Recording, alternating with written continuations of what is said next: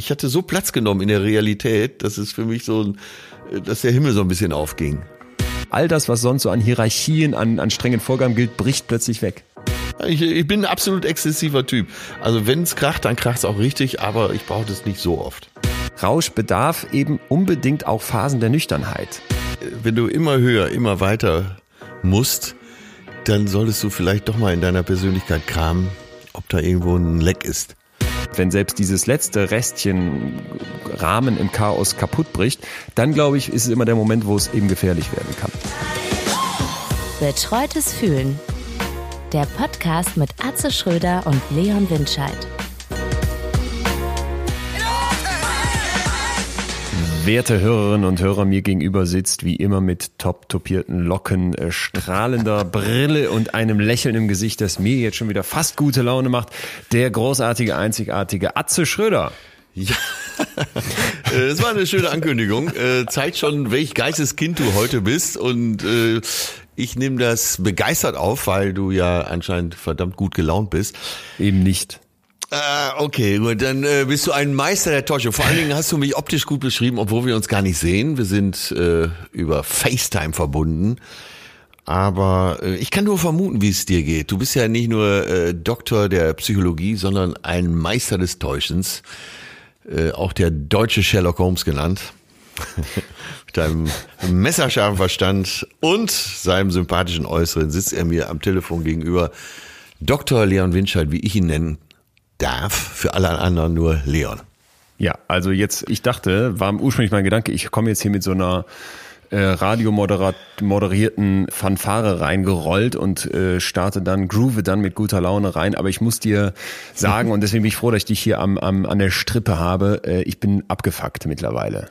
Also okay, okay. Äh, ja, ich ja, muss ich kurz erklären. Es ist ja so, es ist ja so, dass ich als Psychologe eigentlich äh, von mir erwarten würde, dass ich mit dieser gesamten Situation, mit dieser Isolation, mit diesem runtergefahren sein, mit dem meine Eltern nicht treffen, was ich eigentlich sonst wirklich oft und gerne mache, Freunde nicht treffen, am Samstag nicht raus können, äh, dass ich damit eigentlich erwartet hätte, locker klarzukommen und auch wirklich da so eine Entspanntheit rauszuziehen. Ja, aber langsam, nee, für mich ist langsam, nee, ich also es ist wirklich so ein Bogen überspannt. Jetzt bei dem Gedanken, dass wir, dass wir jetzt noch mal eine Woche bei uns in der WG wie die letzten vier, fünf Samstage schon nur zusammenhocken und äh, das eine oder andere Bierchen und vielleicht auch eine oder andere zu viel trinken und schön was kochen und dann aber nicht raus können.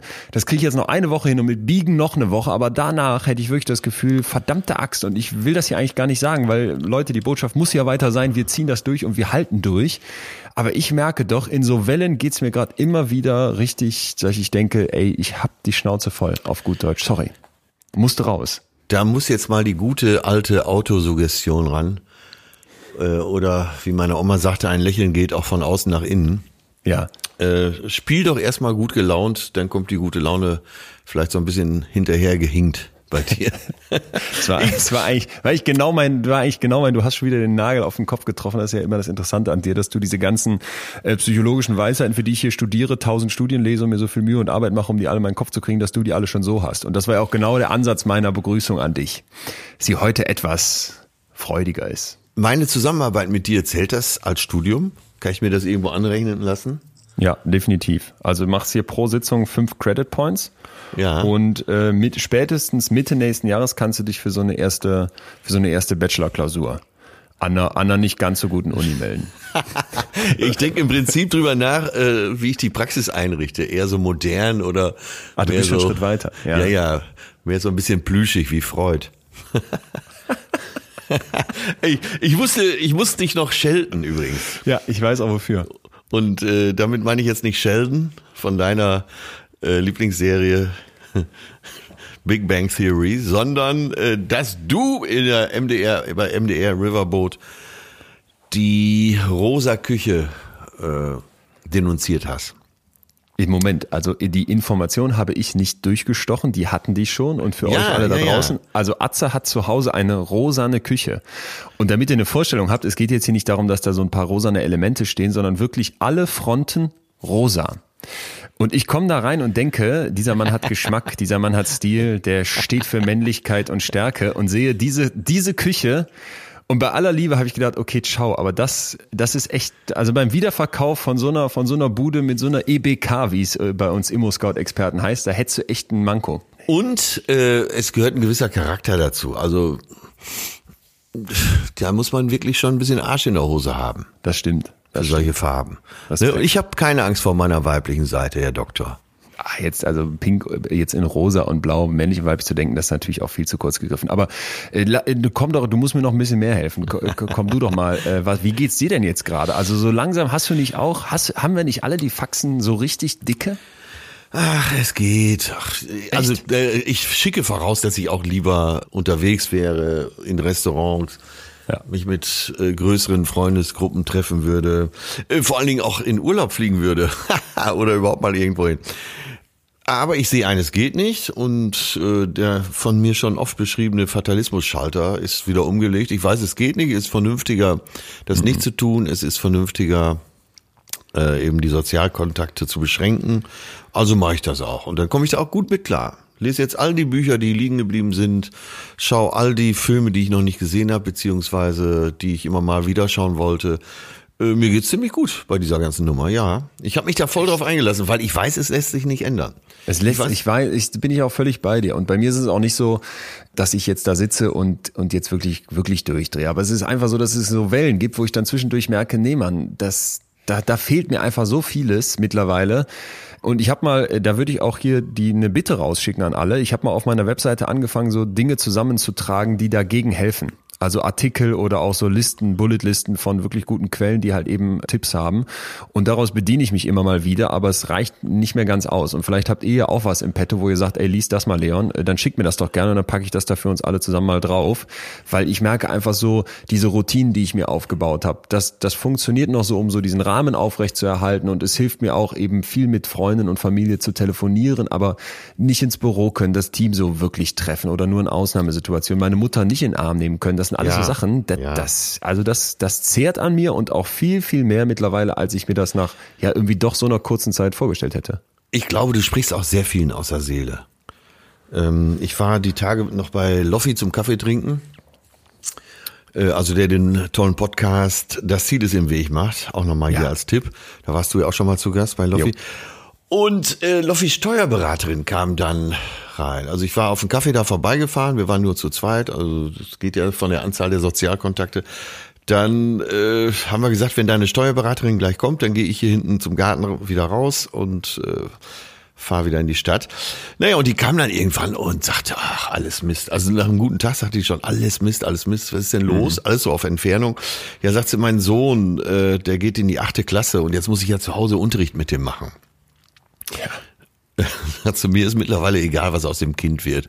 Ob der überhaupt einen Abschluss macht. Mir ist das alles scheißegal. Ich will, dass es aufhört. Und das erlebe ich eben von vielen Eltern, auch von jüngeren komplett. Kindern, die alle sagen, ich kann nicht mehr. Ich kann komplett. Nicht mehr. Und da möchte ich jetzt mal hier eine ganz, ganz große Lanze für äh, meine Eltern brechen. Und zwar nicht in ihrer Funktion als Eltern, sondern in ihrer Funktion als Lehrer. Ich habe das Gefühl, die größte Katastrophe in unserem gesamten Bildungssystem sind ja in, sind ja einfach die Eltern. Ne? Die geben mittlerweile Kinder in Schulen ab, wo du das Gefühl hast, Ey, mal, diese, diese, diese, dieses Blag ist nicht lebensfähig. Du kannst dein Kind nicht in die Schule geben und erwarten, dass das dort erzogen wird. Das muss da ja, erzogen hin und genau. dann kümmert sich die Schule um die Bildung. Und ich habe heute das Gefühl, Schule muss folgende drei Sachen leisten. Erziehen, erstmal überhaupt so die Basics reinbringen, ne, dass man jemand anderen nicht in die Fresse haut. Dass da man möchte man nicht, schon fast äh, einen Punkt machen. da muss man ja wirklich schon einen Punkt machen, aber es geht noch weiter. Der zweite Punkt ist dann irgendwie Bildung. Das muss aber auch immer effizienter, immer schneller und immer mehr sein. Und dann, was mich tierisch nervt, ist, dass ich das Gefühl habe, Schule wird immer mehr so in diese Ausbildung auch noch gedrängt. Ne? Bitte ja. bereite die Kinder auf den Arbeitsmarkt vor. Die müssen programmieren können, die müssen Fremdsprachen in Business, Englisch Qualität können und alles drumherum. Ich habe das Gefühl, wenn ein Kind oder wenn ein Jugendlicher aus einer Schule rauskommt, dann fände ich eigentlich das beste Ergebnis, wenn das ein denkfähiger, ein kritisch denkfähiger Mensch wäre. Und das ist für mich Bildung. Und Ausbildung kommt danach. Dann fange ich an mit dem ja. Studium oder gehe in den Betrieb und das wird für mich heute alles in die Schule gestopft. Und jetzt hocken da diese ganzen Helikoptereltern, euch oh, raste gerade aus, merke ich. Jetzt hocken da diese ganzen Helikoptereltern und, und Arschlocheltern, die sich nicht kümmern und die meinen, ich bringe mein Kind in die Schule und erwarte, dass das da top rauskommt, mit Einser-Abitur, gut erzogen und noch ausgebildet und merken, ey, hätte ich damals mal verhütet. Weil jetzt habe ich das Arschloch hier selber den ganzen Tag am Bein, das ich da geschaffen habe. So. Oh, so weit bist du noch nie gegangen. Aber ich bedanke mich für diese Abgrenzung und auch diese Definition. Das Komische ist, dass ja äh, fast alle Eltern so denken. Also auch die, die selber eben Kinder haben, ein, zwei, drei, vier Kinder.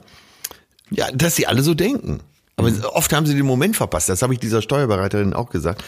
Warum, äh, warum musst du denn hinter dem Jungen so her sein? Jetzt lass den doch mal laufen. So, und wenn er diese Zeit jetzt mal nicht für sich nutzen will, also schon privat, aber eben nicht fürs Lernen, dann lass ihn damit auch. Man muss den Kindern auch eine Verantwortung übergeben. Ja. Ist, Total. ist, äh, irgendwann müssen die auch ein Gefühl dafür kriegen, das ist jetzt mein Leben, was hier abläuft und ich muss das gestalten. Ich spreche jetzt nicht von ganz jungen Kindern, aber so achte Klasse, da kann man doch schon mal erwarten, dass man, äh, wenn man jemand sagt, äh, ob du lernst oder nicht, das ist deine Sache. Das, so viel Ver- Eigenverantwortung kann man doch da schon erwarten. Ich verstehe es nicht, aber auch von jüngeren Kindern. Meine, meine beste Freundin Yvette, die hat junge Kinder, ich glaube, sind jetzt sechs und zwei. Und die sagte, ganz viele ihrer Freundinnen, die auch Kinder im ähnlichen Alter haben, setzen sich jetzt in dieser Krise zwischendurch einfach mal für eine Stunde ins Auto und fahren durch die Gegend, nur um mal allein zu sein.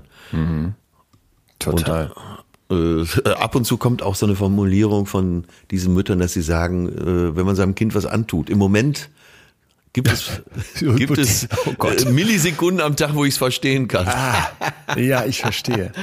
Nur verstehen, nicht, dass sie selber vorhaben. Es ist ein ganz, ganz wichtiger Punkt, weil ich glaube, da müssen wir uns, das ist ja für mich immer ein, eine, eine, eine zentrale Einsicht der Psychologie, so diese Unterscheidung in Schwarz und Weiß, psychisch krank und Ja. psychisch gesund, total gestört und ganz normal, Kind schlagend und Kind niemals schlagend. Das ist in, in eigentlich fast allen Lebenslagen künstlich, ja. In den meisten Fällen steckt eben doch äh, da viel mehr in uns drin, als wir erstmal erwarten würden. Ja. So, und wenn ich mir jetzt vorstelle, dass du ein kontrollierter Mensch bist, der ausgeglichen lebt, der eine tolle Beziehung zu seinem Kind hat, der nie auf die Idee käme, das Kind zu schlagen, weil das ja auch rational wie auch emotional wirklich ein Missbrauch wäre. Äh, super. Aber wenn du jetzt merkst, da fängt's an zu, zu knacken, Ne? Ich meine jetzt gar nicht, dass dir am Ende wirklich der Knoten platzt. Das muss ja gar nicht passieren. Aber jetzt stell dir bitte die vor, bei denen das noch nicht so ist, dass die sagen, yo, ich bin da so reflektiert ne? und ich bin ausgeglichen und ich käme nie auf die, mein, die Idee, mein Kind zu schlagen. Sondern Ja. stellen wir uns mal jemanden vor, der vielleicht eh so ein bisschen aufbrausend ist, der unausgeglichen ist, der unzufrieden ist, der vielleicht auch mit seinem Job nicht so ganz ne? und so weiter. Und dann... Und das ist halt einfach, und nochmal, ich mache keinem Politiker hier irgendeinen Vorwurf, ich zeige mit dem Finger auf keinen. Ich möchte gar nicht, dass wir es anders machen, als wir es gerade machen. Ich möchte nur immer wieder darauf hinweisen, dass dieser psychische Druck, den wir gerade in, in die Köpfe pumpen, dass der massiv ist und dass wir uns drum kümmern müssen. Und deswegen äh, würde mich wirklich freuen, schickt mir doch gerne mal Sachen. Äh, Atze, wir können die ja dann vielleicht hier auch noch Ja. besprechen demnächst. Schickt mal Tipps rum, gerne. schickt mal Texte, schickt mal Quellen, die ihr benutzt habt, wo ihr sagt, das hat euch gefallen. Fünf, sechs habe ich schon auf meiner Seite. Wir packen das wie immer jetzt ab sofort ja in diese Podcast-Description und wenn ihr noch was habt, äh, schiebt drüber. Weil ich glaube, da müssen wir echt dran. Psychohygiene ist da für mich so das Stichwort. Wir haben alle verstanden, wir müssen uns die Hände waschen. Ja. Aber wir müssen nur auch in unserem Kopf sauber halten.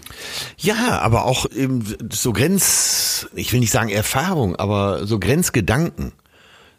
Das sind ja auch alles Mütter, die würden nie ihre Kinder misshandeln und auch nicht schlagen und äh, schon mal gar nicht umbringen. Nur sie sagen, ich kann verstehen, dass man in so Grenzbereiche kommen kann. Und das finde ich so interessant. Also, dass du dann plötzlich merkst, ja, ja, klar. Nein, das ist ja genau das, was ich eben sagen wollte. In dem Moment, wo du dir einfach mal klar machst, ey, in uns allen drin stecken zum Beispiel depressive Züge. Bei dem einen sind sie halt so stark, dass man wirklich von einer Krankheit sprechen muss, aber auch jeder andere kennt ja Phasen, wo du durch ein Tief gehst. Und genauso stecken auch in uns allen Wut und bestimmte Aggressionen. Nur manche haben sie halt komplett im Griff und bei anderen ist halt dieser, ist halt diese Grenze etwas tiefer gesetzt und dann Ja. plötzlich explodieren die, ne? Und ich glaube, das merkst du jetzt gerade, weil sich bei uns allen etwas mehr in Richtung von diesen Grenzen verschiebt, der eigenen Grenzen.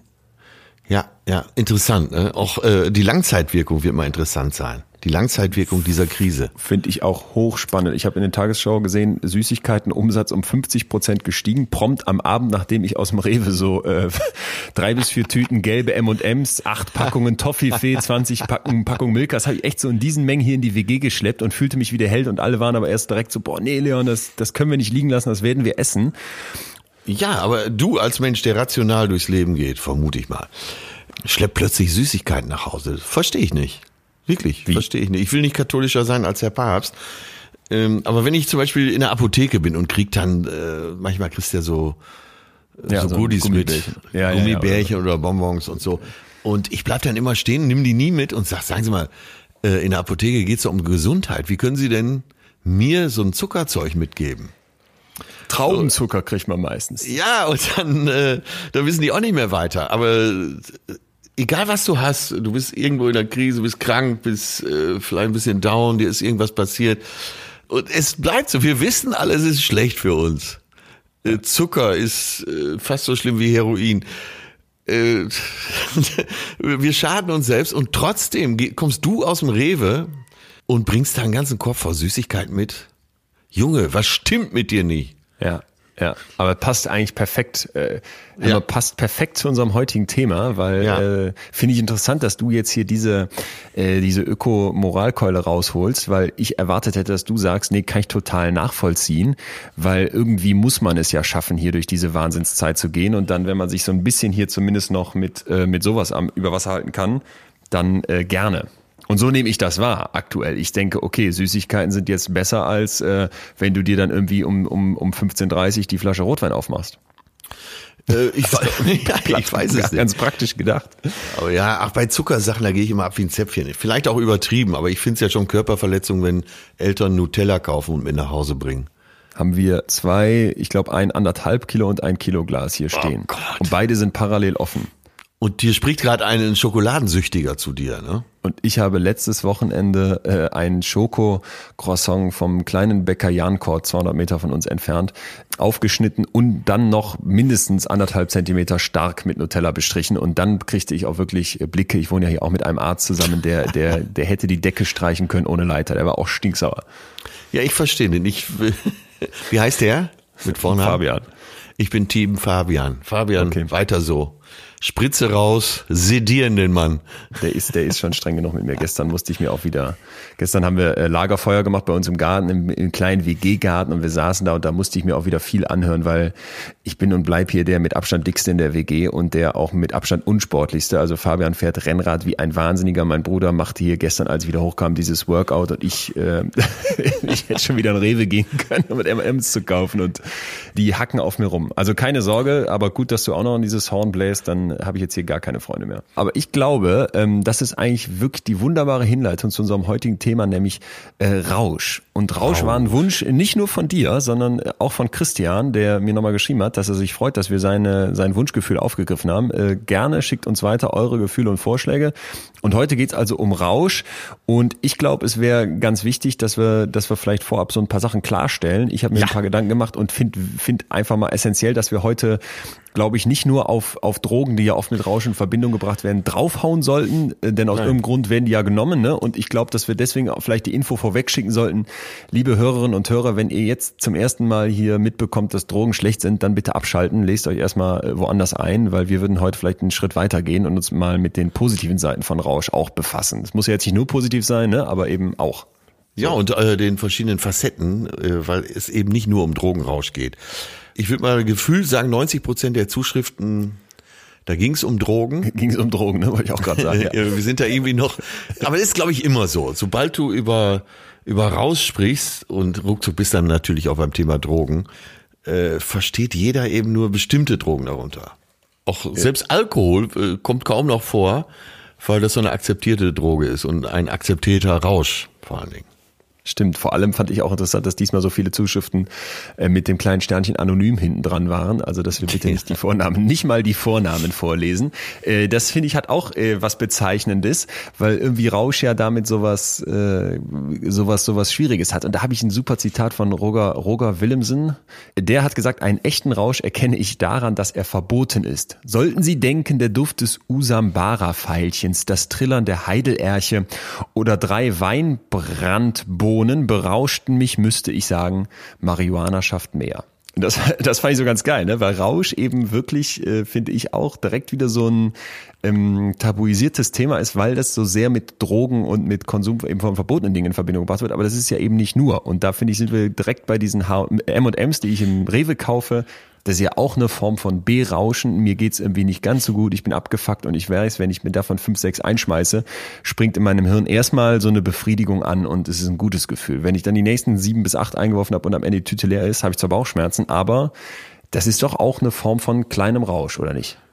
Ach, wir Normalbürger sind jetzt erstmal entlastet, dass äh, die herausragenden Vertreter der Intelligenzia in Deutschland, nämlich Professor Dr. Roger Willemsen und Dr. Leon Winscheid, äh, zu ihren Räuschen stehen. Ähm, und Roger Willemsen hat mir mal erzählt, er hat da mal eine Zeit lang sein Buch vermarktet, äh, Bangkok Noir, also das schwarze Bangkok. Äh, also es ging um die Nacht in Bangkok. Er hat äh, monatelang in Bangkok gelebt und war da auch in einigen Opiumhöhlen und hat sich mit Opium berauscht, der Herr Professor. Er berichtete total begeistert davon. Und wenn du jetzt sagst, ich kannte das nicht von ihm, dass er gesagt hat, äh, also frei übersetzt, dass ein Rausch auch illegal sein muss. Das war mhm. ja, glaube ich. Das ist die Aussage, genau. Sonst wäre es äh, die Aussage und der Tenor. Ja. Sonst würde es für ihn nicht zählen. Ah ja, ach, da, da komme ich doch fast wieder in Schwärmen über Roger Willemsen, der äh, eben von keinem Dünkel belastet war, sondern sich frei in jede Richtung bewegt hat. Eben auch frei heraus, obwohl er einer der großen Intellektuellen dieses Landes war und mittlerweile auch sehr fehlt, würde ich mal sagen, sich aber auch zu so Sätzen hinreißen ließ, äh, wenn man Jeremy's Next Top Model sieht und wie Heidi Klum mit ihren Delinquentinnen da umgeht, möchte man sieben Sorten Scheiße aus ihr rausprügeln. Und so eine Direktheit erwarte ich von den heutigen Intellektuellen. Ist doch gut, aber äh, mal ganz unintellektuell gefragt, ähm, das, das fände ich jetzt bei dir sehr spannend. Was war denn dein krassestes äh, Rauscherlebnis? Wir haben es ja gestern bei uns am Feuer diskutiert, es war interessant, weil manche hatten direkt sowas am Start. Äh, ich auch, aber andere haben so gesagt, also was heißt andere, wir waren zu dritt. Äh, Fabian und ich hatten direkt irgendwas am Start. Mein Bruder war so, nee, weiß ich gar nicht, äh, konnte sich nicht so wirklich, meinte so, kann man sich ja dann auch nicht unbedingt dran erinnern. Ging jetzt um Alkohol, sage ich direkt dazu. Gute Frage. Was war mein krassestes Drogenerlebnis? Ich habe es ja nicht so richtig. Kannst du, kannst du dich denn noch erinnern? Ich meine, das ja, ja geht ja eigentlich tatsächlich einher. Vergessen und also Rausch und Vergessen gehört ja irgendwie auch zusammen.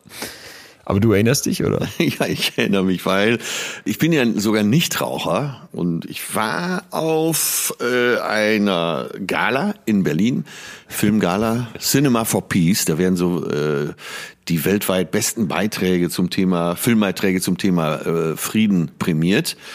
Äh, das hast du mal erzählt, ne? Das ja. war so, das ist so ein Riesending, oder nicht? Ja, ja, im Konzerthaus am äh, Gendarmenmarkt in Berlin und das war über Jahre eigentlich der gesellschaftliche Höhepunkt des Jahres, wo die Frauen sich neue Kleider gekauft haben, die Männer ihren besten Smoking ausgepackt und äh, im Dresscode und großer Auflauf und roter Teppich und alle, alle sind da und auch wirklich internationale Stars. Ich saß zum Beispiel mit Sean Penn am Tisch.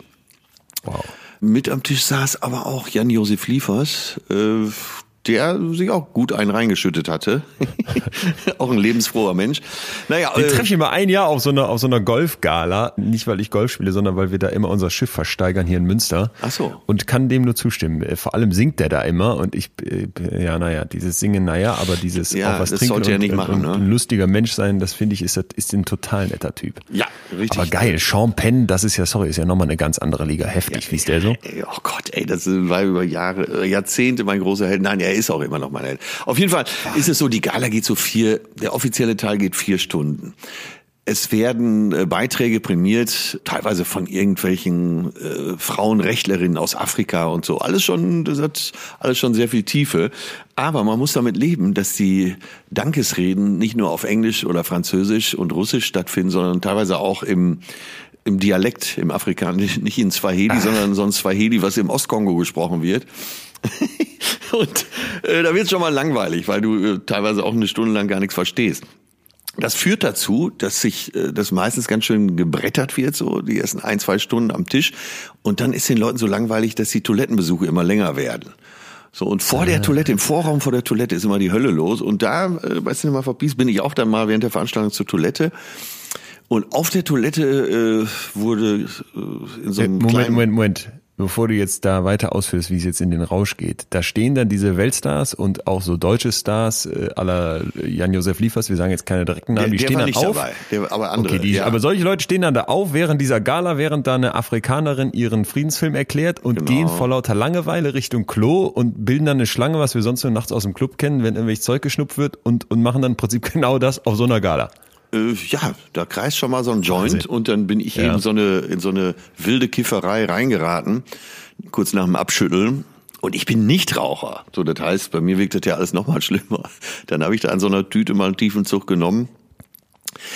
Und das war's auch mit meiner Kifferkarriere. Äh, ich stand dann noch lange nach der Veranstaltung draußen auf dem Gendarmenmarkt in dem festen Glauben, ich wäre in Paris. Und äh, Amelie aus die fabelhafte Welt der Amelie wird gleich um die Ecke kommen. Also äh, das ist mein äh, Drogenerlebnis. Ich hoffe, das reicht von der Spektakularität. Ich hätte dir, ich hätte dir deutlich mehr zugetraut, aber ja. ähm, was war das dann für ein Rauschgefühl für dich? Also was hat das mit dir gemacht? Ähm, wahrscheinlich war das so ganz typisch. Also die ersten zwei Stunden fand ich ganz witzig. Wie gesagt, ich dachte, ich wäre in Paris und fand das alles sehr romantisch. Dann habe ich eine Fressattacke gekriegt und habe dann im Hotelzimmer äh, selbst die Toblerone, die da wahrscheinlich schon fünf Jahre lag, und äh, die Erdnüsse, die bestimmt schon zehn Jahre übers Verfallsdatum waren, aufgegessen. Äh, irgendwann bin ich dann eingeschlafen, am nächsten Tag mit dem dicken Kopf wach geworden und habe beschlossen, nie wieder zu kiffen. Ist denn so Kiffen so als, das, als der verbotene Rausch, den ja wahrscheinlich doch sehr, sehr viele praktizieren, äh, jetzt ja auch anders als Alkohol, was, wo du dann sagen würdest, äh, top, mal ausprobieren oder haben wir hier noch so eine Jugendschutzmeldung hinten dran? Ach ja, ist ja, ich weiß nicht, mir kommt das relativ harmlos vor. Wie gesagt, äh, dadurch, dass ich nicht Raucher bin, geht mir das sofort auf die Lunge. Von daher ist das für mich nicht so harmlos, aber andererseits, äh, wenn man es mal ausprobiert, Warum nicht? Nur so diese Dauerkiffer, das kennst du auch in deinem Umfeld. Ja, äh, Leute, die so in der Schule immer schon gekifft haben, die sind ja auch langsam auf der Festplatte und so retarded, jo. dass man mit denen meistens auch nicht mehr viel anfangen kann. Und da hätte ich keinen Bock drauf.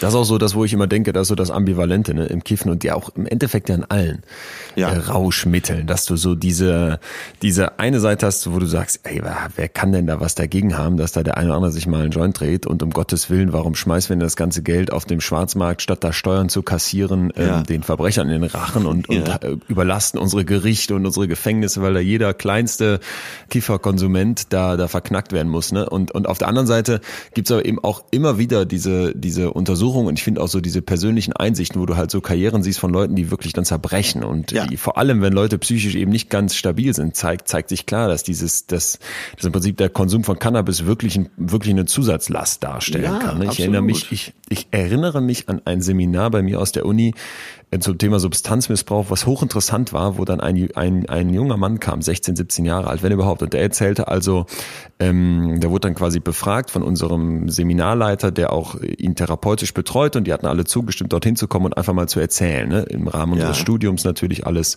alles dann quasi anonym und ich, und ich sage jetzt hier natürlich auch keine Namen oder, oder wo er genau herkam und so weiter, aber jedenfalls dieser Junge, der berichtet dann, dass er jetzt schon lange Zeit eine Freundin hat und jetzt, seitdem die ihn verlassen hat und er morgens aufwacht, wäre dann wieder dieser Griff zum Joint und der rauchte irgendwie, ich habe die Zahl nicht mehr im Kopf, aber so mehrere Gramm pro Tag, ne, wo du so wirklich merktest, oh mein Gott, das äh, das ist zu heftig. Ne? Aber das führt mich zu, äh, zu, folgendem, äh, zu folgender Einsicht.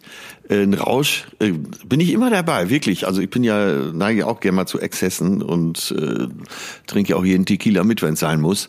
Aber das sollte was Besonderes bleiben. Ja, ja, unbedingt. Das anders geht's ja gar nicht, ne? Und dieses, bei dem war es auch genauso, dass dann zur Gewohnheit wurde, wurde okay, ich habe morgens nicht mehr die Freundin im Arm, sondern ich greife nach diesem Joint. Und das ist natürlich der, der Killer dann. Kommst ja. du nicht klar. Ja, sprechen wir da noch von Rausch oder? Nee, nach meinem Verständnis nicht. Ja, der Rausch muss ja etwas, ne, also der Rausch, naja, sagen wir mal so, du kannst dich natürlich auch als jemand, der abhängig ist, in einen Rauschzustand versetzen. Du brauchst allerdings eine höhere Dosis, du adaptierst, du kannst die Grenzen nicht mehr kontrollieren. Du machst das anstatt soziale Kontakte wahrzunehmen und nicht mehr in einer Gruppe, ne? Ja, okay, das ist wahrscheinlich genau das Parameter. Das ist das Parameter oder das ist die Reihe von Parametern. Du kannst diesen Rauschzustand noch herstellen, ne, aber du brauchst eben immer mehr und du machst das immer isolierter und du hast selber immer weniger Positives daran und unterdrückst eigentlich nur noch Negatives. Und das ist, glaube ich, ein ja. ganz, ganz wichtiger Punkt. Ja, sagt man auch so. Ne? Äh, früher immer schon gehört, als Jugendlicher, später erst begriffen, Alkohol macht einsam, sagt man. Und da denkst du natürlich erstmal, ja, wie macht einsam? Also macht gesellig. Nee, wenn, wenn du irgendwann so weit bist, dass du dir jeden Tag einen reinstellst, dann bist du einsam irgendwann. Dann ist vorbei. Ich mit meiner Lunge verträg's Kiffen ja nicht mal. Und äh, ich nehme auch keine Drogen, aber ich, äh, ich bin halt ein sehr experimentierfreudiger Kollege und ich muss alles mal einmal gemacht haben. Und äh, ich, ich bin kein Typ für Drogen, absolut nicht. Trink gerne mal ein Bierchen mit, auch mal eins zu viel. Aber ansonsten lasse ich die Finger davon. Wie gesagt, ich kiff ja nicht mal. Ich kann jeden verstehen, der gerne kifft. Äh, macht das bitte auch weiter, hört nicht damit auf, wenn es euch gut tut. Ja. Aber für mich ist das alles nichts. Ja. Vielleicht ist das dann auch wahrscheinlich genau der Punkt, der einen dann unterscheidet von demjenigen, der dann da abschmiert.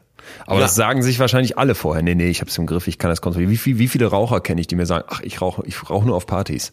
Ja. Oder ich fange nur auf Partys an zu rauchen. So. Und dann nach kürzer Zeit merkst du, nee, ciao, du rauchst jetzt auch nach dem Essen und irgendwann rauchst du auch vorm Essen und irgendwann rauchst du auch zwischen. Also Da geht der Selbstbetrug ja auch schon los. genau das. Es gibt ja auch Leute, die dann auf Alkohol so drauf sind und sich das selber einreden. Ach, ich brauche das, ich kann, ich kann, könnte jederzeit, könnte ich auch mal einen Monat gar nichts trinken. Kumpel von mir hat ein Restaurant, der äh, hatte mir am Telefon noch gesagt, ich habe jetzt schon wochenlang nichts mehr getrunken. Ich komme ins Restaurant und sehe von weitem, wie er am anderen Tisch sitzt und äh, da Wein trinkt. So, ich setze mich äh, an einen freien Tisch und er kommt irgendwann rüber, setzt sich zu mir und sagt, äh, na, wie geht's? Und äh, ja, ich sag, was macht denn dein Alkoholkonsum? Ja, sagt er, wochenlang nichts getrunken, aber heute hätte ich mal wieder Bock. Sollen wir uns ein Fläschchen bestellen? Und da hat er mich definitiv angelogen und ich glaube sich selbst auch. Weil du rausgefunden hast, dass er vorher schon getrunken hat. Ja. Oder er nicht das durchgehalten. Ja, das ist krass. Ich glaube auch, dass dieser Selbstbetrug einen Riesenteil davon äh, dabei, Ja. dabei spielt. Ne? Das ist ja auch der leichteste, der Selbstbetrug. Das ist der einfachste, genau, weil im Zweifel, äh, ja, ja, total. Der Selbstbetrug ist unglaublich einfach. Sind Wichtiger wir denn schon in, im Thema Rausch jetzt? Finde ich schon, wir sind mittendrin, oder nicht?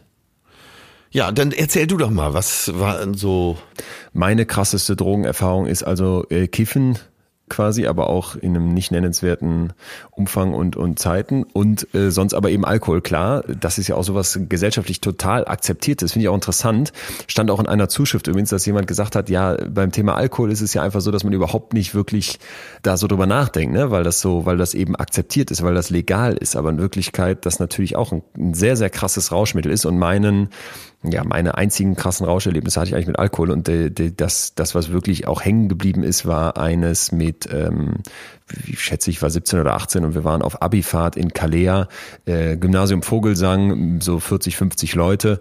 Und da gibt's ja, da gibt's ja eigentlich nichts anderes an Beschäftigung als, als, als Alkohol trinken und dann tagsüber sich einen Sonnenbrand auf diesen schäbigen Stränden da holen. Und äh, abends waren wir dann in so eine, eine von diesen Bars da, wo es dann irgendwie anderthalb Liter Cocktail für 7,10 Euro gibt oder sowas. Und du denkst nur, okay, Top-Preis, äh, da, da bist du am Start. Und als ich dann so richtig, richtig irgendwann einen drin hatte, habe ich mit meinem äh, guten Freund, der auch in der Nähe von mir wohnte, der über Jahre meinen Schulweg mit mir teilte, da habe ich dann entschieden, mit meinem Freund auf so einer Hauptstraße in Kalea den Verkehr umzuleiten. Also wir haben so eine Baustelle auseinandergebaut und diese Pylonen und Planken und Schilder so gestellt, dass diese Hauptstraße plötzlich eigentlich nicht mehr funktionierte oder in irgendwelche schwachsinnigen Seitenstraßen geleitet wurde. Das lief auch. Äh, leider wurden wir aber beobachtet von irgendwelchen Anwohnern, die natürlich von so Leuten wie uns da komplett die Schnauze voll haben, wobei ich mich frage, wieso wohnt man sowieso in Kalea? Und die haben dann die Polizei gerufen und die Polizei hat uns auch gekriegt. Ich weiß nicht, wie das passieren konnte, aber wir waren natürlich aufgrund dieses Rausches weder Herren unserer Sinne noch irgendwie in der Lage, gut zu fliehen. Und dann haben die uns gepackt und mich und diesen Kumpel in, in ihr Auto da gezerrt. Und das war dann so ein richtiges äh, Touri-Vollidioten-Festnehmauto. Also hinten alles aus Plastik, kein Normalsitz, wie man das kennt, sondern du hättest alles voll kotzen, pissen und sonst irgendwie machen können. Vor uns eine fette Plexiglasscheibe und wir dann da hinten randalierend auf diesen Rücksitzen im Rausch ja im Prinzip. Randalierend? Und, äh, ja, wir waren stinksauer. Jetzt kommt's. Dann fahren die uns also aus dieser Stadt raus in so eine Art Polizeiwache. In meiner Erinnerung war es eine Art Gefängnis. Wir wurden dann auch in so eine Zelle getan. Und da ging es dann richtig los. Ne? Da haben wir dann da äh, darauf äh, plädiert, so wie diese arroganten Gymnasiasten dann sind, der deutsche Konsul möge kommen, um uns zu befreien. Weil wir ja jetzt hier in einem fremden Staat als deutsche Staatsbürger unserer Freiheit beraubt wurden. Und Ja, genau. der kam natürlich nicht. Ende vom Lied war, dass diese Polizisten uns nach drei, vier Stunden völlig abgefuckt und eben nicht mehr berauscht, sondern nüchtern und, und äh, eben total niedergeschlagen, weil der geile Partyabend für uns vorbei war, äh, außerhalb dieser Stadt einfach vor die Tür gesetzt haben und da durften wir, weiß ich nicht, sechs, sieben, acht Kilometer zurück nach Kalea latschen. Also eine richtig, eine richtig ätzende Erfahrung, aber eben ausgelöst durch dieses Rauscherlebnis, was ja erstmal total schön war. Und ich glaube, das ist auch so der, der, der verführerische Punkt am Rausch, dass du ihn gut findest, wenn er anfängt, ne, und ihn auch gut in Erinnerung behältst, aber im Endeffekt das eine sehr verklärte Sicht darauf ist, weil die Folgen eben irgendwie ausgeblendet werden. Ja, ich darf es mal mit Eric Clapton sagen, der auch eine Zeit lang auf Heroin war. Die Probleme kommen später. Das war seine Aussage zum Thema Drogen. Ja, es gibt ja alle möglichen Rauschzustände, eben auch Kaufrausch, äh, den Adrenalinkick. Können wir später nochmal drauf eingehen, äh, wie es dazu kommt, welche Glücksgefühle man äh, vielleicht sogar künstlich erzeugt, ob es der Sport ist, ob es der Runners High beim Joggen ist. Aber äh, lasst uns doch mal auf ein paar Zuschriften eingehen, ja. weil auch zu diesem Thema haben wir wieder viele, viele angeregt, uns zu schreiben. Die erste, die überhaupt kam, ist relativ kurz, darf ich mal vorlesen. Ich glaube, dass Menschen sich immer berauschen, um etwas zu kompensieren. Einer, der beispielsweise Probleme in der Liebe hat, versucht diese Probleme mit einem guten Arbeitsleben zu kompensieren. Und einer, der mit seinem Job eher unzufrieden ist, konzentriert sich mehr auf sein Liebesleben. Ja, hat ja. nichts mit hat nichts mit Alkohol zu tun. Ne? Ah, ich konnte ich ich stürze mich in die Arbeit, wenn meine Frau zu Hause ist und ich habe keinen Bock mehr auf die und umgekehrt, wenn der Job nicht so läuft, dann gehe ich auf Tinder und suche mir da die Bestätigung. Finde ich finde ich einen wichtigen Punkt. Ja, das äh, Schlüsselwort war wahrscheinlich kompensieren. Ja, total. Und hat nichts mit Alkohol oder Drogen zu tun ja an der Stelle, sondern wirklich mit diesem B-Rauschen. Und das finde ich ist, äh, ist, ein, ist ein wichtiger Gedanke. Ja, es gibt ja verschiedene Ansätze. Äh da können wir nachher nochmal drauf eingehen, was es überhaupt für Motive gibt, sich zu berauschen. Mhm. Weil es ist ja nicht immer eine Flucht aus der Realität. Es ist ja nicht immer eine Kompensation. Aber können wir später mal drauf eingehen. Mir hat hier noch ein, ja, mir hat noch eine gefallen, die auch so in die Richtung geht, wo es eben überhaupt nicht um Drogen geht. Äh, mein Mann möchte sich trennen.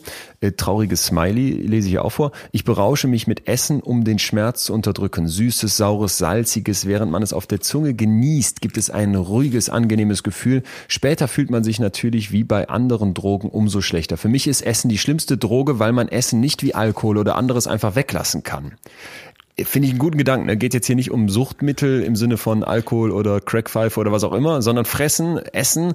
Und da habe ich auch einen Satz von irgendeinem, von irgendeiner ganz dicken Autorin im Kopf, ich weiß ja nicht mal welcher, die auch gesagt hat, das Schlimmste ist, anders als bei einem Heroinsüchtigen, kannst du ja nicht sagen, pass mal auf, wir versuchen dich komplett davon wegzukriegen, was deine Droge ist, sondern dieses Essen musst du ja auf jeden Fall weiter. Und damit bleibt dir deine Droge, dein Rauschmittel also immer greifbar und immer verfügbar. Und ich glaube, das ist was, was bei Essen wir auch irgendwie alle in, in größerem oder kleinerem Ausmaße kennen. Wenn ich die Packungen M&M's da hinschleppe, ja. das ist im Prinzip was ganz ähnliches. Ja, vor allen Dingen, wenn du, äh, jetzt mal Abgrenzung äh, zu anderen Drogen, wenn du Heroin nimmst, was wahrscheinlich so mit das Schlimmste ist, was man nehmen kann, äh, musst du ja eine Nadel in deine Ader stecken. So, das heißt, es gibt einen bewussten Vorgang, wo du äh, was Unnatürliches machst. Beim Essen machst du was Natürliches und kannst diese Grenze einfach weiter nach hinten schieben. Und ja. das ist so verlockend. Das ist genau und und auch glaube ich auch immer spielt eine Rolle dieses akzeptierte, ne? dass das so normal ist, dass du eben Alkohol trinkst, dass das selbstverständlich, das liegt ja in der Natur zu essen und auch viel zu essen äh, ist glaube ich heute an ganz vielen Stellen einfach so, ja stehst halt am All You Can Eat Buffet und haust dir den Teller voll, wirst vielleicht mal schräg angeguckt von den Sportfreaks, wie ich das hier in der WG erleben muss, aber vom Grundsatz her ist das ja nicht ansatzweise so, wie das alle am Rad drehen, wenn du sagst, ich habe mal an einer Crackpfeife gezogen oder ich oder ich rauche einen Joint, da vielleicht etwas weniger, aber immer noch ja auch. Ja, ja, und äh, für, du hast es ja auch, sagen wir, als sehr positiv kennengelernt als Kind. Isst dein Teller auf. Ja. Wer auf isst, äh, der hat am nächsten Tag schönes Wetter. Auch das Belohnungssystem. Wenn du das und das machst, dann kriegst du eine Tafel Schokolade. Dann darfst du den Nachtisch essen. Ja. Äh, dein ganzes Belohnungssystem ist darauf ausgerichtet, dass es eben positiv ist. Mhm. Total. Was mir noch gut gefallen hat, war noch eine äh, Dame, die geschrieben hat, ich war oft im Konsumrausch in Bezug auf Kleidung, um ja. kurzfristig das Loch des geringen Selbstwerts zu füllen. Aber erfolglos, macht nie langfristig glücklich. Das habe ich irgendwann erkannt und bin seitdem viel glücklicher und bewusster, was meinen Konsum betrifft. Und das kenne ich auch. Und ich kenne ja. auch genau diesen Wandel. Ne? Äh, wie oft habe ich so einen Tag gehabt, wo ich dachte, boah, das war ein, das war ein Scheißtag, du hast wenig geschafft irgendwie, ne? Oder, oder irgendwas ist schief gelaufen. Und dann abends, um irgendwie noch so ein Erfolgserlebnis zu haben, gehe ich auf Amazon und bestell irgend so einen, weiß ich nicht, einen neuen Firestick für meinen Fernseher oder ein ja, längeres ja. HDMI-Kabel. Irgend so ein Schrott, ne? Einfach um was zu kaufen, diesen Klick zu haben, diesen grünen Haken zu sehen, zu wissen, da klingelt bald einer. Ist überhaupt nicht, dass ich das unbedingt bräuchte oder dass, wenn es dann da ist, mich das besonders glücklich macht. Aus ja. dieser Moment des Kaufrauschens da genau das auslöst wie die Süßigkeiten auf der Zunge. Das habe ich übrigens auch. Ich muss manchmal was kaufen. Dann äh, normalerweise gehe ich dann in die Stadt, aber jetzt eben bei Amazon und Co. Dass ich denke, ja, das, ich scheißegal, komm, ich kaufe mir jetzt irgendwas. Eben noch ein großes äh, Buch bei Taschen bestellt über mhm. den Film Some Like It Hot. Manche mögen es heiß. Sündhaft teuer, riesengroß. Der DHL-Bote kann sich jetzt schon mal freuen. Aber im Moment bin ich noch befriedigt durch den Kauf, das muss ich zugeben. Aber wobei ich auch wirklich, das fand ich hier in dieser Zuschrift interessant, so wirklich bei mir selber auch erlebt habe, da hat sich was verändert und dieser Konsum, der mich früher deutlich stärker berauscht hat, der tut das jetzt weniger und an vielen Stellen ist es mir auch wirklich gelungen, mich wieder zu entwöhnen. Also ich erinnere mich noch so an diese Zeit, als meine Eltern mir damals ein Klamottengeld einführten. Also meine Eltern haben immer schon so geguckt, dass mein Bruder und ich, glaube ich, einen Umgang mit Geld bekommen. Wir hatten also sehr, sehr früh Taschengeld und dann irgendwann auch dieses Klamottengeld. Ich ja, ja. kann jetzt leider die Zahl nicht mehr genau sagen. Ich würde so sagen 80 Euro im Monat. Ganz, ganz dumpf mal, ne, für alles. Musst du dann also sparen, wenn du eine Winterjacke irgendwann brauchst, aber so. Und dann gab es immer ein oder zweimal im Jahr in Pik und Kloppenburg in Düsseldorf, was gut erreichbar war aus Solingen, so diese Aktion, wo alles reduziert ist. Und dann konnte man noch mit so einem Rabatthäftchen kaufen, kommen und dann liebte ich das, die dicken Tüten nach Hause zu schleppen, ne, mit ganz viel Zeug. Und heute äh, wenn ich da irgendwen sehe, der zu Primark rennt und dann da wirklich mit diesen Papiertüten rauslatscht und die Klamotten gefühlt im Kilopreis kauft, das, das ekelt mich nahezu an. Und das ist auch bei mir wirklich so, dass ich zum Beispiel bei Klamotten einfach auf ein Minimum reduziere. Ja, aber du kennst doch dieses, dieses Gefühl, du kaufst den neuen Pullover, der steht dir auch gut. Äh, der Funke ist übergesprungen schon im Laden. Du hast gedacht, mhm. ich werde, egal was passiert, ich werde diesen Laden ohne diesen Pullover nicht wieder verlassen. Und sagen wir, ein halbes Jahr später ist das auch, ist vielleicht immer noch dein Lieblingspullover, aber ist halt so ein Pullover, ne? Hat nicht mehr so dieses Emotionale. Nee. Ja, stimmt. Ja, das ist dann der, der Konsumrausch oder auch Kaufrausch. Aber ja, äh, wie ich eben schon sagte, das, bei dir verfängt das ja noch nicht so mit dem Sport, dass du da in so einen in so einen rauschähnlichen Zustand kommst. So ein Runners High. Aber ich kenne, na, aber ich kenne es ja grundsätzlich auch, wenn du es dann schaffst, dich aufzurappeln, wenn du diesen Schweinehund überwindest und du bist die fünf Kilometer gelaufen und kommst dann nach Hause und merkst so, boah, geschwitzt und war draußen, ne, und hab mich bewegt und das fühlt sich ja schon richtig gut an. Und da kann ich auch verstehen, dass Leute danach süchtig oder das berauschend empfinden. Ja, und du hast ja oft, dass ehemalige Süchtige, Alkoholsucht, äh, Drogensucht, wie auch immer, plötzlich in so ein anderes Extrem verfallen und viel zu viel laufen und dass plötzlich der Sport plötzlich zum Lebensinhalt wird. Äh, manchmal denkt man, die haben eine Sucht durch die andere getauscht, nur um eben doch wieder in irgendeine Art von Rausch zu kommen. Eigentlich, das ist, glaube ich, gerade eine ganz wichtige Stelle, um wirklich jetzt einmal festzunageln, was denn Rausch ist. Ja. Weil ich glaube, du sprichst gerade schon wieder eine ganz wichtige Differenzierung zum Thema Sucht an. Also Rausch ja. ist ja nicht gleich Sucht. Und ich habe mich damit auseinandergesetzt und bin in einem, in einem Artikel von Spektrum Wissenschaft, finde ich übrigens eine super Zeitschrift, auf einen Titel von diesem Artikel gestoßen, der für mich eigentlich die perfekte Definition ist, nämlich Rausch ist Chaos auf Zeit.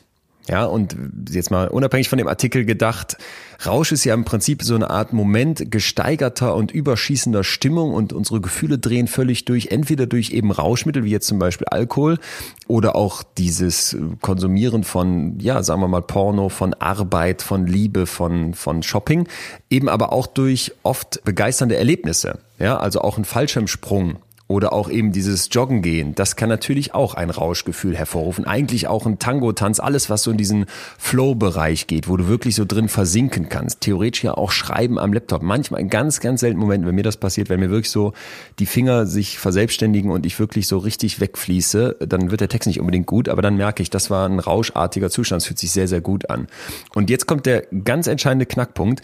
Rausch ja. bedarf eben unbedingt auch Phasen der Nüchternheit. Denn wenn es ein permanenter Rausch wäre, also wenn es wirklich so pathologisch, pathologisch krankhaft wird, dann müssen wir von Sucht sprechen. Wenn du dich jetzt allabendlich betrinkst oder die ganze Zeit äh, online shoppst, ne, oder irgendwie, weiß ich nicht, ja, die Crackpfeife ja. am, am Start hast, äh, dann haben wir ein Problem und dann brauchst du Hilfe. Und ich glaube, das ist auch eben das, wo wir wirklich sagen müssen, äh, Rausch wird so oft auch äh, kleingeredet oder schlecht gemacht, aber im Grunde ist dieses Chaos auf Zeit etwas, was, glaube ich, persönlich sehr, sehr stark zum Menschsein dazugehört. Das habe ich mir aufgeschrieben. Chaos auf Zeit. Äh, meine Herren, das bringt's ganz schön auf den Punkt. Wahnsinn.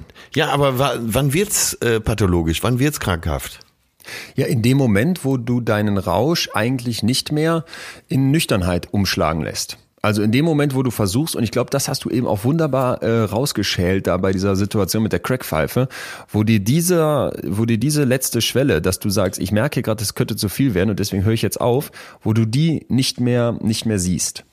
Und ich habe ähm, mich natürlich auch mit der Frage beschäftigt, wann ist, äh, wann ist Rausch eigentlich gut, beziehungsweise warum berauschen wir uns? Warum, ne, was ist das Gute daran? Ja, ja. Das ist ja überhaupt die Frage. Das ist die die Kernfrage, warum brauchen wir den Rausch? Und da geht's halt eben in einer, in einer wunderbaren Überlegung darum, dass man sagt, dieses Rauschen oder dieses Berauschen hat in unserer Gesellschaft eigentlich in den meisten Situationen, wo es irgendwie eine gesunde Form hat, sage ich jetzt mal, einen Rahmen. Ja, also Karneval. Oktoberfest im Fußballstadion. Das hat einen klaren Anfang und das hat auch wieder ein klares Ende. Von mir aus auch noch eine Party, die irgendwie losgeht. Ne? Du gehst da abends los, triffst dich mit den Freunden, glühst vor, gehst dann in den Club, trinkst noch mehr äh, und dann irgendwann kippst du platt ins Bett. So, das hat immer einen Rahmen und das hat vor allem auch so eine Art von Rahmenbedingungen, bestimmte Regeln. Selbst in diesem krassesten Chaos ist es noch so, dass wir an Karneval dieselben Lieder grölen und dass wir im Fußballstadion alle zusammen den Bierbecher schmeißen ne? und dass wir uns im Club irgendwie zu einer gemeinsamen Musik bewegen und uns auch an bestimmte Konventionen noch halten. Und wenn das so wegbricht, also wenn da wirklich gar nichts mehr ist, wenn das so zügellos wird, wenn das, ähm, wenn selbst dieses letzte Restchen Rahmen im Chaos kaputt bricht, dann glaube ich, ist es immer der Moment, wo es eben gefährlich werden kann. Und das fand ich interessant, dass man das auch schon in der ähm, historischen Betrachtung von Rausch findet. Die, die antiken Griechen hatten im Prinzip auch genau diese Differenzierung. Die haben sogenannte äh, Symposien ja quasi durchgeführt und sich dann dort betrunken, auch absichtlich mit Wein in so einen Rauschzustand gebracht.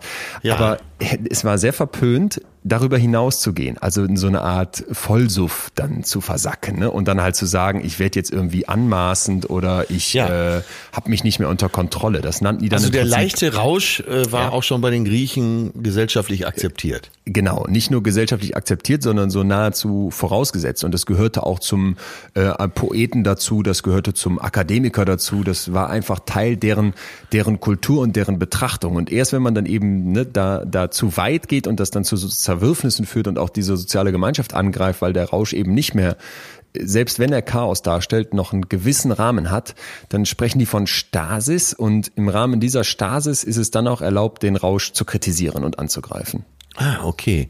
Ja, man weiß ja, dass äh, viele der großen griechischen Philosophen äh, gerne mal so über Tag so ein leichtes Glimmern im Kopf hatten mit Wein. Ja, genau.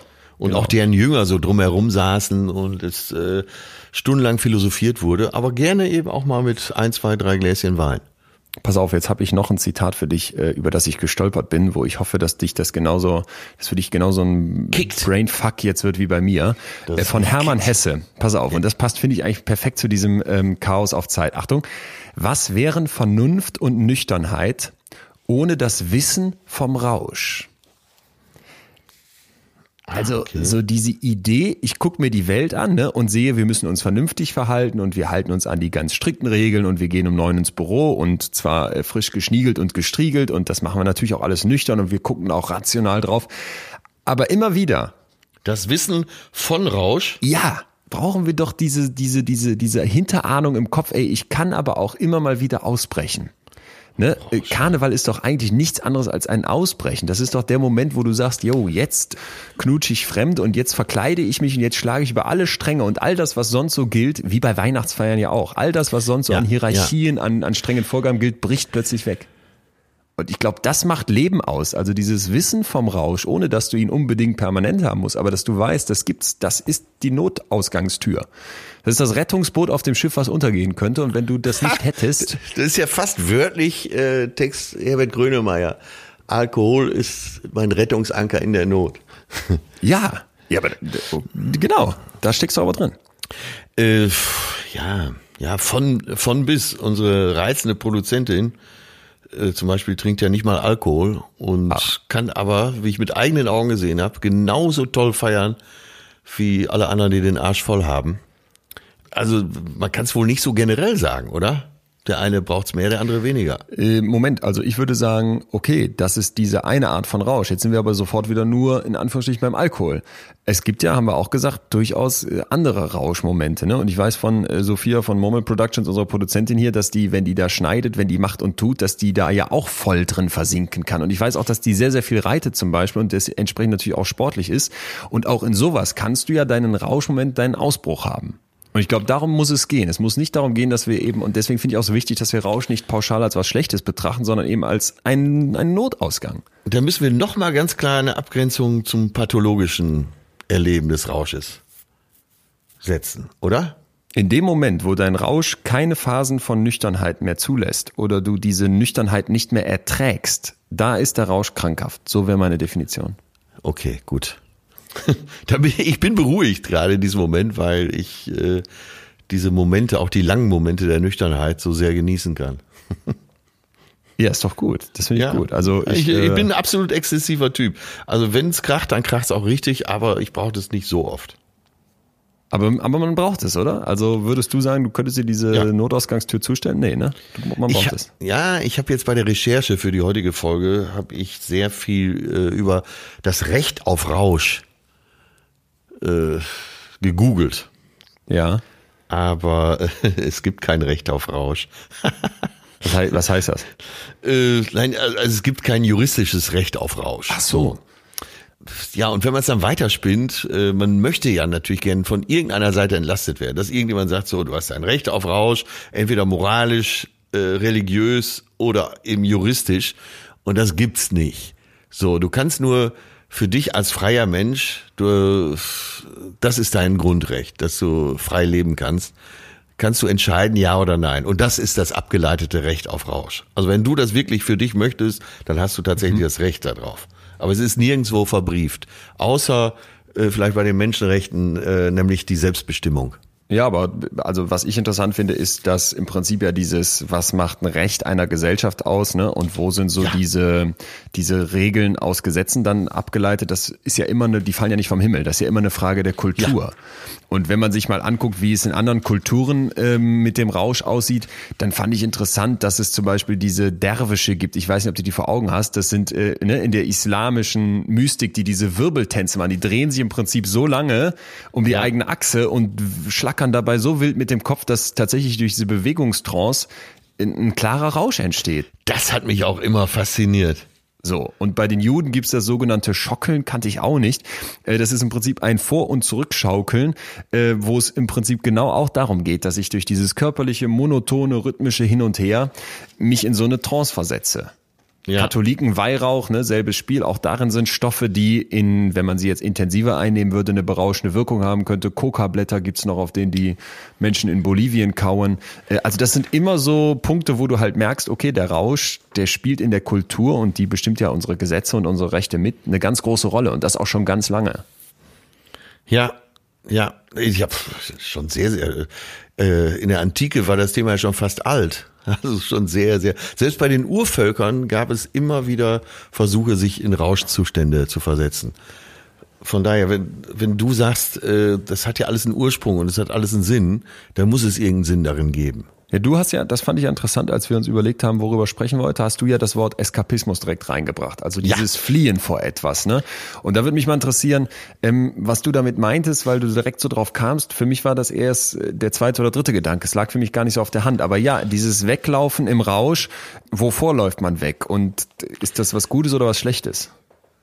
Ich bin in relativ jungen Jahren äh, mit diesem Thema aufs Kreuz gelegt worden. Und zwar die ältere Schwester von einer Freundin, bei der wir immer Partys feierten äh, und wo ich als Hooligan und äh, Terrorist, der ich früher war, auch Vollgas gegeben habe. Also alles im übertragenen Sinne. Ne? Ja, ja, klar. Die hat mich irgendwann mal darauf angesprochen, hat gesagt, sag mal, Atze, warum betrinkst du dich denn eigentlich immer so oder am Wochenende? Und dann habe ich gesagt, ja, weil es mir Spaß macht. Und sie sagt, wiederholte die Frage, warum betrinkst du dich einfach immer so? Äh, das ging so ein paar Mal hin und her und irgendwann sagte sie, äh, was gefällt dir denn an der Realität nicht? Wieso versuchst du zu fliehen? Und dann habe ich zum ersten Mal das Wort Eskapismus kennengelernt. Wieso zeigst du so einen Eskapismus? Ja. Also für alle, die das Wort noch nicht kennen, Eskapismus ist die Flucht aus der Realität. So, wie die Escape-Taste auf der ganz oben links auf der Computertastatur, wenn man wieder raus, wenn man raus will. Und ich habe irgendwann festgestellt, ich kam mit meiner Argu- Argumentation nicht mehr weiter. Ich habe ihr immer gesagt, es macht mir so einen Spaß. Ja, aber das kannst du ja relativ schnell äh, aufs Kreuz legen, dieses Argument, dass du sagst, wieso macht dir es denn mehr Spaß, berauscht zu sein, als nüchtern zu sein? Dann magst du die Realität eben nicht so sehr. Und ich kam da nicht weiter. Und das habe ich mir echt hinter die Löffel geschrieben, weil ich glaube, sie hatte recht. Naja, ich fand die Argumentation richtig und deswegen habe ich das bis zum heutigen Tage beibehalten. Äh, Wenn mir jemand auffällt, der meines Erachtens zu viel trinkt, zu viel kifft, zu viel sonst irgendwas nimmt, äh, dass ich den zur Rede stelle und frage, warum er die Realität nicht aushält. Warum eben dieser Eskapismus? Und was, was wäre dann für dich eine, also gibt's darauf nicht zwei Arten von Antworten? Also gibt es Ja. nicht eine, ja, was wäre dann für dich die gesunde Antwort? dass ich tatsächlich ab und zu die Flucht aus der Realität genieße. Also einfach da zu stehen. Das, also das, ich glaube das auch. Und ich glaube auch so, also die, die ungesunde Antwort wäre ja klar, liegt auf der Hand. Ne? Irgendwie so eine Unterdrückung, man kommt mit den eigenen Gefühlen und Gedanken nicht klar und oh, muss weglaufen im Prinzip. Kann auch, kann auch äh, ab und zu der Grund sein oder oft der Grund sein. Aber manchmal ist es eben einfach äh, der Spaß, der Realität zu entfliehen. Genau, und ich, und ich glaube auch so dieses, dieses Erweiternde darin zu sehen, also dass ich vielleicht nochmal einen ganz anderen, anderen Blick bekomme und nochmal, wir reden ja jetzt hier nicht nur über Drogen, sondern wir reden ja jetzt wirklich so in diesem sich verlieren und diesen Zwängen und diesen, diesen Regeln äh, zu, zu entfliehen, also wirklich kurz sich in dieses Chaos mal reinzugeben, dass das doch eigentlich was total Gutes ist. Also so ein bisschen dieser Gedanke, äh, das Äußere ist eigentlich nur Anstoß und das im Inneren lernst du dazu. Das ja. hat Peter Handke irgendwie mal gesagt. Ne? Also der, in dem Moment, wo du wirklich sagst, ich hau mal ab, ich blende die Außenwelt aus und ich verliere mich völlig in diesem Chaos, in diesem Rauschzustand, in diesem Flow. -Moment. Ja, auch in dir selbst, ne? In, in mir selbst, genau, ganz wichtiger Punkt. Da lerne ich doch, äh, da kriege ich neue Perspektiven. Und ich glaube, ja. das ist auch der Grund, vielleicht das, vielleicht ist das gerade ein ganz wichtiger Moment, wenn wir jetzt hier mal sagen, in dem Moment, wo ich also Rausch immer gleichsetze mit Drogen und sage, das kann ich nur durch Drogen erreichen, da glaube ich, macht man dann oft den Denkfehler und macht sich oft, macht sich's oft zu leicht. Da begegnet man dem, dem, dem Rausch, diesem B-Rauschen auf eine sehr, äh, ja, stumpfe Art und Weise. Das ist so wie Cheats benutzen im Computerspiel früher. Also man könnte genau. ja auch mal sich fragen, wie kann ich eigentlich an diesen Rauschzustand kommen ohne Drogen und ohne ne, mich, mich mit, ne, mit irgendeinem Mittel berauschen zu müssen, sondern eben durch ein Erlebnis mal als Beispiel. Ja, man kann sich ja teilweise auch an der Realität berauschen. Aber einen kleinen feinen Rausch hatte ich gestern Nachmittag. Die Sonne scheint, ist, im Moment ist saugutes Wetter. Ich war spazieren gegangen, saß äh, an einer Waldlichtung auf einer Bank und habe mich so von der Sonne bescheinen lassen. Und ich hatte wirklich so tiefste Glücksgefühle. Einfach nie aufgrund von äh, Sonne, nicht aufgrund davon, dass ich im Wald war, nicht aufgrund von der frischen Luft, sondern einfach, weil ich mich so wohl fühlte in meinem Leben. Auch in der Realität. Ich hatte so Platz genommen in der Realität, dass es für mich so, dass der Himmel so ein bisschen aufging. Also so ein angekommen sein oder eher, eher ja, das ich, Chaos dann? Nee, da eben nicht, das wollte ich eben dagegen setzen. Äh, eben kein Chaos, sondern ich hatte mhm. das Gefühl, ich bin jetzt total, alles liegt äh, übereinander. Ich bin total bei mir in dem Moment. Und es war berauschend. Das war absolut berauschend. Ich habe dann ja. fast eine Stunde gesessen, habe gar nichts gemacht, äh, habe auch mein Handy in der Zeit vergessen. Äh, alles war gut in dem Moment. Jetzt kommt mal eine Interpretation, äh, korrigier mich, aber könnte es nicht vielleicht sein, dass dein dein Alltag eben davon bestimmt ist, dass die Regeln eben eher so eine Art chaotischen, vollgefrachteten, ja. über, überladenen Modus darstellen und du plötzlich ja. das verlässt und das eben auch die Flucht ist, ne? dann ist ja. das Chaos in dem Moment eben was anderes. Es ist nur auf den ersten Blick kein Chaos, aber in Wirklichkeit ist es genau diese Flucht vor den Regeln und Normalitäten deiner Welt. Ja, ja, und äh, das stimmt auch. Auf dem Rückweg kamen mir genau diese Gedanken, die du jetzt gerade schilderst. Da habe ich gedacht, äh, ich habe so eine Sehnsucht nach Normalität weil in ja. meinem normalen Job, in meinem normalen Leben äh, ist so viel los und überliefertes Zitat immer wieder überliefert ist, äh, im, weil die meisten sagen, ach, nix los. Und ich sage, es ist immer zu viel los bei mir. Es passiert auch immer was. Ich kann mich, äh, wenn ich da eine Stunde länger gesessen hätte auf dieser Bank, wäre noch irgendwas passiert. In meinem Leben passiert immer irgendwas. Ich kann mich irgendwo hinstellen, es passiert irgendwas. Hammer. Hammer. Bei mir macht es gerade äh, an ganz vielen Stellen Klick im Kopf, merke ich, weil ich das Gefühl habe, wir, wir haben hier auch nochmal gerade wirklich den Kern zwischen Rausch und eben Sucht unterschieden. Weil das, was du sonst beschreibst, ja. ne, dieses, es passiert immer was in meinem Leben. Ich brauche das, ich brauche die Action, ich brauche das Rumrennen. Das, das ist ja irgendwie das, was dich an ganz vielen Stellen auch umtreibt und deine Normalität darstellt. Das ist das, woran du gewöhnt bist, wo es keine genau. Nüchternheit mehr gibt. Genau. Und plötzlich genau. kommt dieser, dieser völlig anders aussehende Rausch, ne, und, und zeigt dir eigentlich mal den Kontrast. Das ist doch krass. Ja. Ja. Ich, äh, genau diese Gedanken hatte ich auf dem Rückweg. Aber ich war natürlich trotzdem äh, glücklich darüber, dass ich mich einfach irgendwo hinsetzen kann und so ein High erlebe. Total gut. Ich habe noch eine Nachricht, die uns vielleicht nochmal in eine andere Richtung stoßen könnte von Clara, die aber auch was mit deinem Thema zu tun hat oder mit deiner Beschreibung gerade. Und zwar, Clara schreibt, ich berausche mich gerne durch das Fühlen der Gefühle. Während andere mit mir auf Techno-Festivals MDMA genommen haben, um yeah. sich in den Armen zu liegen, zu sagen, wie lieb sie sich haben, die Musik zu fühlen, habe ich dazu keine Drogen gebraucht und es genossen, dass sich mal die anderen Offenheit, körperliche Nähe, sich in den Armen äh, liegen und sich in die Arme nehmen, dass sie dabei mitgemacht haben. Ich glaube, da war für mich der Rausch darin, sich gehen zu lassen und sich auszudrücken, das, was so angenehm war.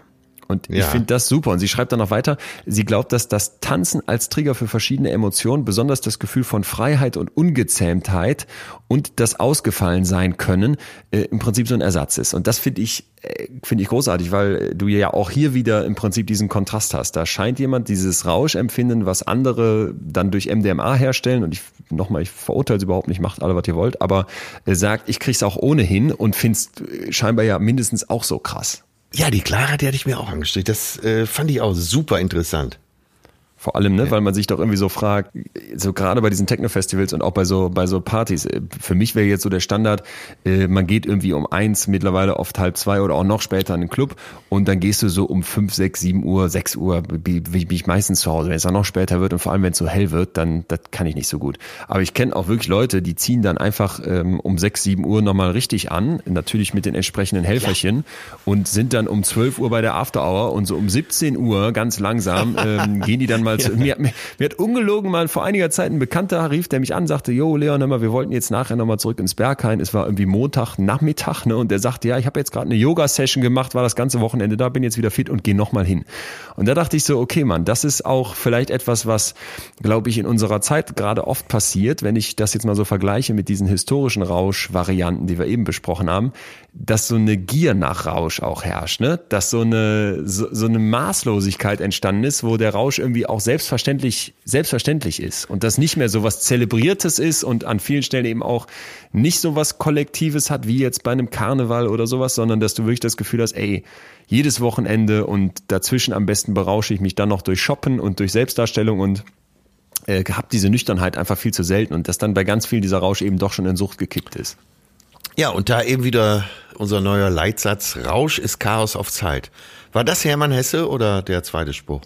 Nee, das wäre jetzt schön gewesen, wenn das jetzt irgendwie so ein Superstar gesagt hätte. Das hat aber der, ich, ich unterstelle mal, das hat der Autor dieses Artikels in Spektrum Wissenschaft sich überlegt. Ah, okay. Und ich will schlauer ihn jetzt Mensch. nicht unter den Scheffel stellen, genau, schlauer Mensch. Ich verlinke auch diesen Artikel gerne äh, hier bei uns in der Info. Den musste man allerdings kaufen, aber wir packen da für euch wie immer alles rein.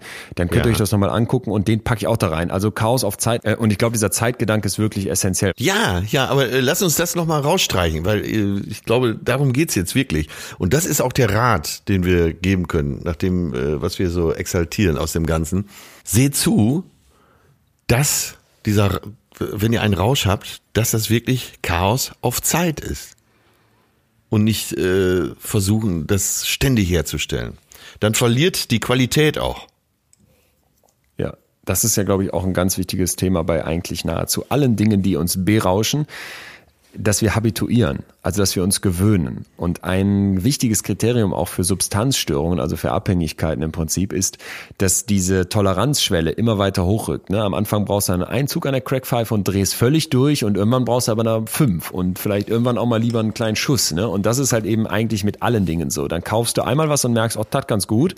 Und dann packst du dir einmal so fünf M&M's auf die Zunge und am nächsten Tag holst du drei Tüten. Und das ist, glaube ich, immer der Punkt, wenn es dir gelingt, diesen Rausch äh, separat zu halten und eben nicht ins Unermessliche schießen zu lassen, dann, ähm, dann hast du, dann hast du was, dann hast du was sehr Kostbares und was, glaube ich, eine ganz, ganz wichtige, äh, eine ganz, ganz wichtige Notausgangstür in unserem Leben darstellt. Ja, ja. Ich habe noch äh, ein PS für dich, das muss ich dir, muss ich noch mit dir besprechen, weil ich so, weil ich so krass fand. Ich habe da noch nie von gehört gehabt, beziehungsweise noch nie so, nee, habe ich eigentlich noch nie von gehört gehabt. Und es kamen dann plötzlich bei mir Instagram-Nachrichten rein, als ich die Leute gefragt habe, ey, habt ihr schon mal davon gehört? Äh, geht gleich um Rausch, äh, wo ich dachte, Wahnsinn, da kamen nämlich sehr viele Nachrichten und ich dachte, das kann ja wohl nicht sein. Das äh, kam mir vor wie eine absolute Ausnahme. Und zwar geht's um die Überschrift autoerotischer Tod im Rausch. Also autoerotisch, ne? Klingt erstmal gut. Klingt erstmal gut, geht nicht um Pkw, sondern Auto, also dieses Selbst äh, und entsprechend um Selbstbefriedigung. So, und pass auf. Äh, Süddeutsche Zeitung packt ein riesenhaftes Dossier aus, äh, ein super Teil verlinken wir euch auf, wo die quasi so dieses Thema Rausch äh, aus verschiedensten Aspekten beleuchten und da bin ich über diesen Artikel gestolpert und dachte, kann nicht wahr sein.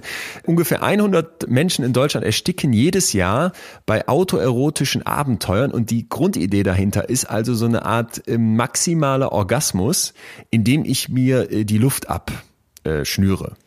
Also die Lust an der Luftnot, nennen Wissenschaftler Hypoxyphilie. Ich hoffe, ich habe es richtig ausgesprochen. Es geht im Prinzip darum, dass ich mir irgendwie eine, eine, eine Tüte um den Kopf mache und dann einen Gürtel drum oder, oder weiß ich nicht, was da alles für Möglichkeiten gibt. Ne? Und so, ne? Und dadurch dann plötzlich eine, eine, eine krassere Art von Orgasmus habe.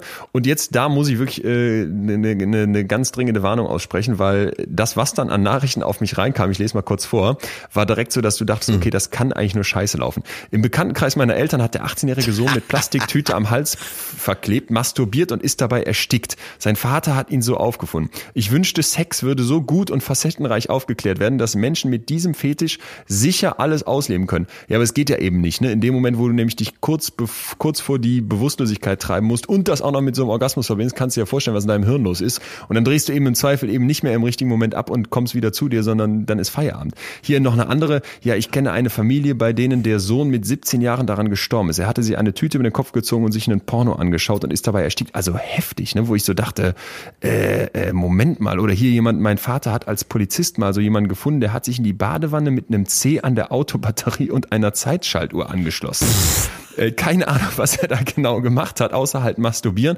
Aber er wurde mit versenktem C tot aufgefunden. Leute, Wahnsinn. Also wenn dir das nicht mehr ausreicht, so dieser normale Orgasmus, und du dann sagst, ich suche jetzt da noch so eine, so eine, so eine Nummer mit ähm, Hypoxyphilie dazu, äh. Ja, ja, Nein. da sind äh, vielleicht auch noch äh, Einzelgespräche dann notwendig. mein Vater hätte jetzt gesagt, tut's ja nicht ein einfacher Orgasmus. So. Das wäre doch. Sehr ja, ähm, ja, die erfüllte Sehnsucht im Erreichbaren. Das äh, könnte so ein Wahlspruch da sein. Mm, ja. Oft liegt das Glück im ganz Normalen.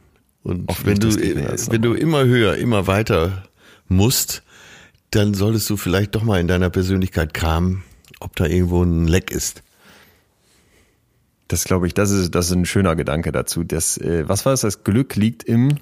Die erfüllte Sehnsucht im Erreichbaren. Die erfüllte Sehnsucht im Erreichbaren. Ja, ja, ja, ja. Das ist doch möglich, ne? Der normale Orgasmus und daran muss ich meine Sehnsucht suchen und nicht in diesem Wahnsinn drumherum. Ja, normaler Alltag, Normalität, auch äh, Realität kann oft auch ganz schön lustig sein. Das sagt einer, der äh, zu Exzessen neigt. Aber äh, ja, ich kann mich auch am Alltag berauschen. Das, das ist gut. Das hast du, glaube ich, mit dieser Situation auf der Bank, äh, finde ich, paradebeispielhaft beschrieben. Äh, wir warnen also dringend vor autoerotischem Tod. Hier abschließend nochmal vor Drogen. Crackpfeife hast du uns jetzt beigebracht, maximal einmal, lieber keinmal.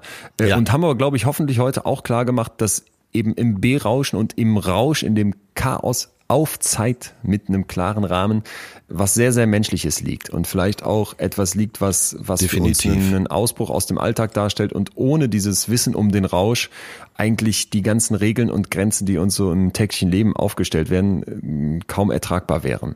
Und ich finde, das ist, das ist vielleicht mal ein, hoffentlich ein neuer Blick auf Rausch für viele da draußen, die jetzt sagen, ey, Rausch, äh, man geht ja oft mit sowas schlampig um, ne? Man besäuft sich so und denkt so, boah, jetzt hier äh, die Schlagermucke an und ab zu Karneval. Äh, ja. Vielleicht, wenn man das mal wieder als eine wertvollere Erfahrung betrachten würde und dieses Ausbrechen eben da auch mal bewusster wahrnimmt. Ich weiß nicht, ob das jetzt den Rausch kaputt macht, aber ich glaube, das wäre eigentlich mal ein interessanterer Angang. Ja, was ich sehr empfehlen kann, äh, auch eigene Erfahrung, äh, irgendeine Meditationsform zu erlernen. Äh, meditieren äh, schafft ja so ein bisschen Glück im Alltag. Das heißt, wenn du einigermaßen erfahren im Meditieren bist, dann versinkst du ja so ein paar Momente äh, in die absolute Stille und kannst immer so ein Schüppchen Glück mit hochholen. Und das ist genauso geil, wie sich's anhört.